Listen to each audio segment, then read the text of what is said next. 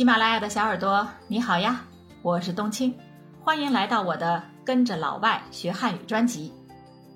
前面呢，我有一集讲过了英式汉语，不知道那集大家听了没有啊？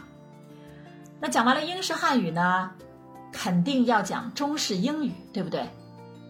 不过有人可能就觉得奇怪了，冬青啊，你不是讲老外学汉语的事儿吗？怎么会讲起了英语了呢？而且还是中式英语？因为呢，我发现中式英语不是中国人的专利，老外也会讲。奇怪吧？啊，这到底是怎么回事呢？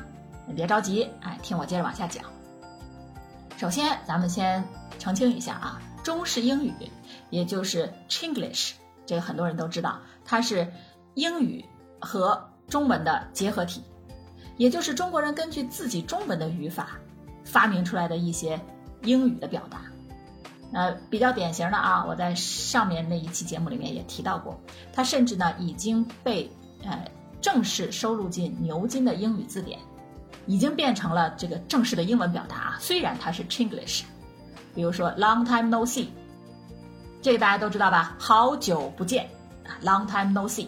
然后 Add oil，Add oil，加油。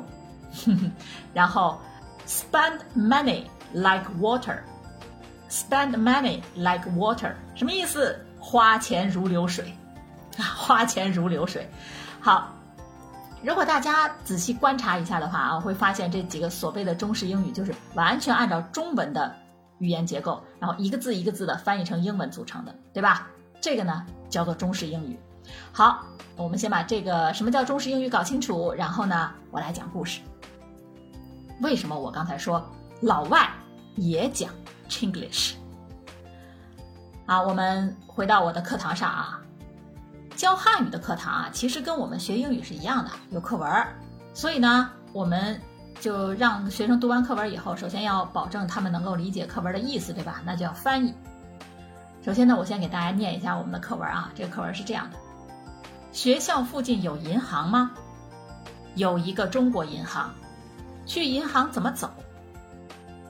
开始的时候呢，都是我，就是不是说这篇课文啊，就是学生刚开始学的时候呢，我都是我来翻译给学生听。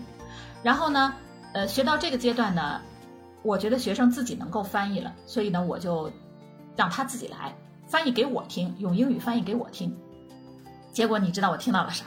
我听到了这个：学校附近有银行吗？School nearby have bank.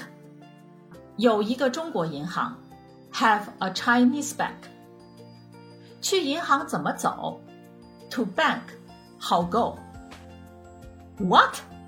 我当时嘴巴都快掉下来了。我说这这不就是典型的不能再典型的 Chinglish 啊，中式英语了吗？就就很难相信这些话是出自一个老外的嘴里。然后我的学生看着我一眼呃一脸这个欲言又止的样子啊。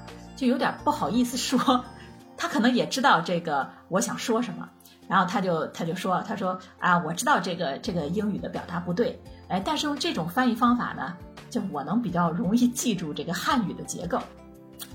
我一听，嗯，有道理，所以呢，我就 不再阻止他这么翻译了啊。这个，但是每次听到这种这 这种非常典型的中式英语从他嘴里冒出来的时候啊，我总是很想笑。于是呢，我就跟他说：“我说你现在明白英语不太好的中国人为什么会那样讲话了吧？”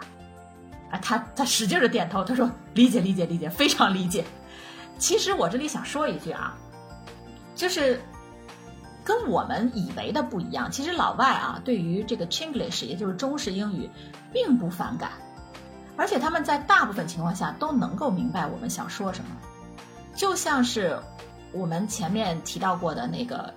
英式汉语啊，其实也是用，就是用这个英文的语法结构来套入这个中文的词啊字词，然后构成的一种表达方式。就当他们这样讲话的时候，我们也是能够听明白的。而且根据我上一局的上一集讲的那个理论啊，我们不但能够听明白，而且也把它加入了我们的日常对话，变成了我们现在正在使用的现代汉语。